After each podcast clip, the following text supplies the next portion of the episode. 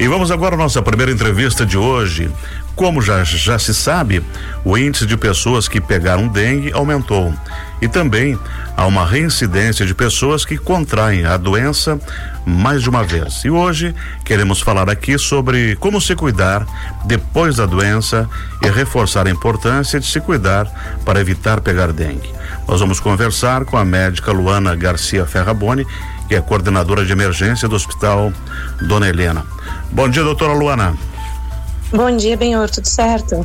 Tudo excelente, mas infelizmente estamos no alerta vermelho em função dessa, dessa situação e a gente gostaria de saber uh, da senhora como especialista de algumas pessoas que pegaram dengue voltam a contrair a doença. Como isso é possível e o que que a gente pode fazer para evitar? Então, primeiro queria agradecer o espaço, que apesar de parecer um assunto batido, a gente precisa falar de dengue, que as pessoas estão errando nas coisas simples, né? Uhum. Então, o que, que a gente precisa saber? A dengue tem quatro subtipos de dengue: dengue 1, 2, 3 e 4. Então, você não se recontamina pelo mesmo tipo de dengue que você já se contaminou. Uhum. Mas você pode se contaminar pelos outros. E, em geral, grande parte das vezes, a recontaminação, o segundo contato tem maiores chances de ser uma dengue grave. Hum. Então, isso que a gente está vendo nessa temporada do aumento dos casos e casos graves são pacientes que estão se recontaminando e provavelmente com um subtipo de dengue diferente do que ele contaminou inicialmente. Então, é por isso que a gente está vendo recontaminação. O pessoal diz: Ah, doutor, eu já tive dengue, como é que eu peguei de novo? E, infelizmente, temos, temos quatro chances de pegar dengue no Brasil. Subtipo 4 é bem mais raro, mas o 2 e o 3 estão aumentando a circulação no país. Então, a chance da gente se recontaminar é grande. Doutora Luana, essa doença ela é transmissível de pessoa para pessoa? Não, não, não é transmissível de pessoa para pessoa. Então, se eu, Quem... se eu entrar em contato com alguém com dengue, eu não vou pegar.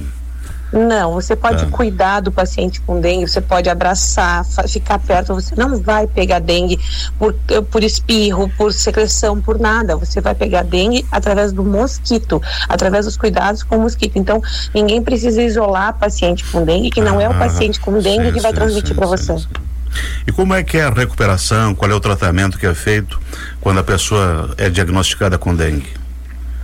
Então, a dengue não tem tratamento específico. Uma vez contaminada, a gente tem que cuidar da hidratação do paciente, que o paciente ele complica por choque. O que, que é choque? É perda de líquido dentro do organismo. Então, para uhum. falar de uma maneira simples, a dengue faz com que a gente perca o, o, o líquido que está dentro do sangue da gente, a gente desidrate com muita facilidade. Hum. Então, não existe um remédio para curar a dengue, um remédio para tratar a dengue. Uma vez que a pessoa tem dengue, ela tem que tomar muito, muito, muito líquido, procurar o atendimento de saúde para saber qual é a sua classificação de risco, que pode ser dengue A, B, C ou D, conforme os critérios de alarme, conforme os sintomas que tu tem. Se você tiver um quadro de dor abdominal intensa, se você tiver sangramento, dor de cabeça intensa, vômitos que não param, isso são todos sinais de agravamento, são sinais que precisa você procurar uma unidade de saúde o mais rápido possível.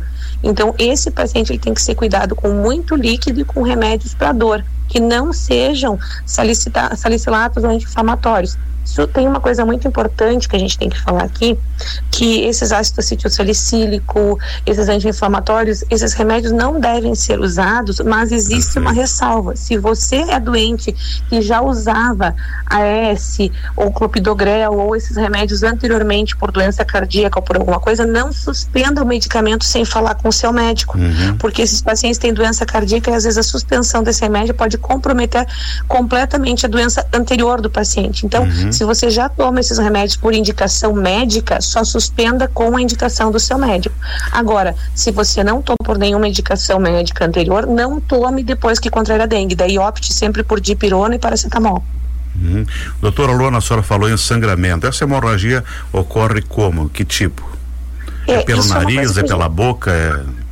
É... é... a gente tem que desfazer um pouquinho essa ideia pelo seguinte Desde 2014, se não me engano, a OMS já está pedindo que a gente pare de usar o termo dengue hemorrágica. Perfeito. Porque realmente ela, ele induz os profissionais, tanto da imprensa quanto da saúde, todo mundo, a pensar que o paciente com dengue vai chegar se sanguinando, sangrando pelos poros uhum. na, na emergência. Até acontece em casos extremamente graves, mas não, 90% dos casos não são assim. São sangramentos pequenos, um pouquinho de sangramento na gengiva, um pouquinho de sangramento dentro do olho, uhum. um nariz que escorreu com sangue. São sangramentos muito pequenos, ninguém está se esvaindo em sangue como o nome faz a gente pensar dengue hemorrágica, né? Perfeito, perfeito. Então esse nome induz muito a gente a pensar isso. Então a gente chama de dengue grave porque não existe uma, uma maioria de pacientes com uma hemorragia profusa que vai sair sangrando, não é isso. Então a gente deve chamar de dengue grave porque o sangramento ele, geralmente ele começa a apresentar em pequenas proporções e deve ser valorizado, deve procurar o um médico. Doutora Luana Ferraboni, uh, todos esses cuidados a gente sabe que tem que ter, como limpar os vasos, não deixar água, uh, aciona a vigilância sanitária, eh, se precisar se sentir que tem algum foco, enfim. Mas assim, os cuidados com a gente. O que a senhora recomenda quando tem sintomas direto ao posto de saúde?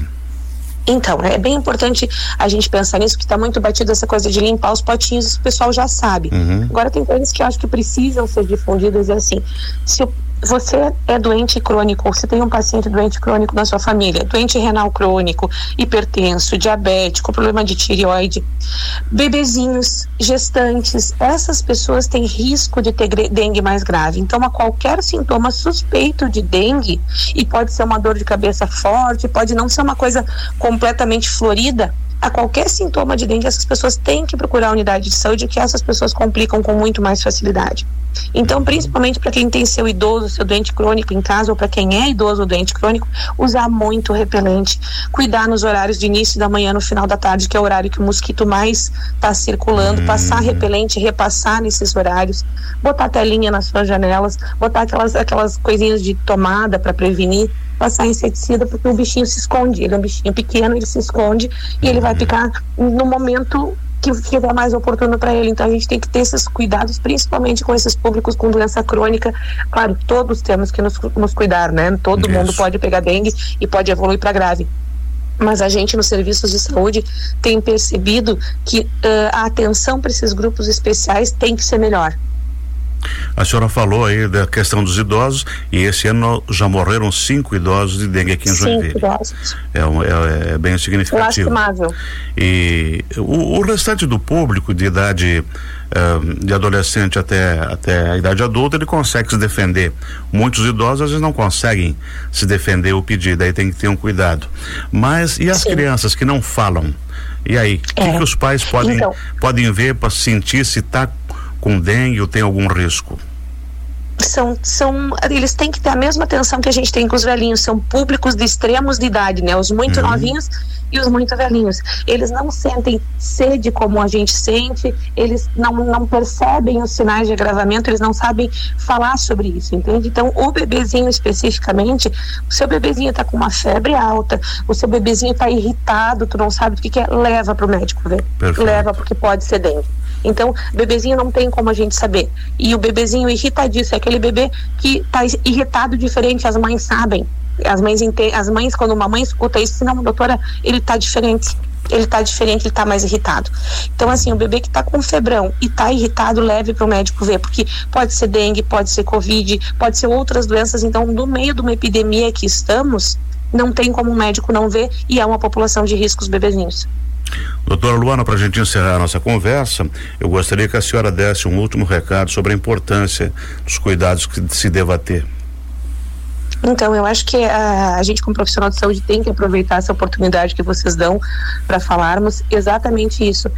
Se cuidem, já não é mais a doença que é no bairro longe de mim, já não é mais a doença que pegou na outra cidade, está no nosso vizinho, está do nosso lado. Se eu não cuidar da minha casa, o vizinho vai pegar dengue, se ele não cuidar, eu vou pegar. Então, nesse momento, não tem mais bairro com dengue ou bairro sem dengue. Toda cidade tem dengue e tem chance de todo mundo que a gente conhece ter dengue grave e ter risco de vida.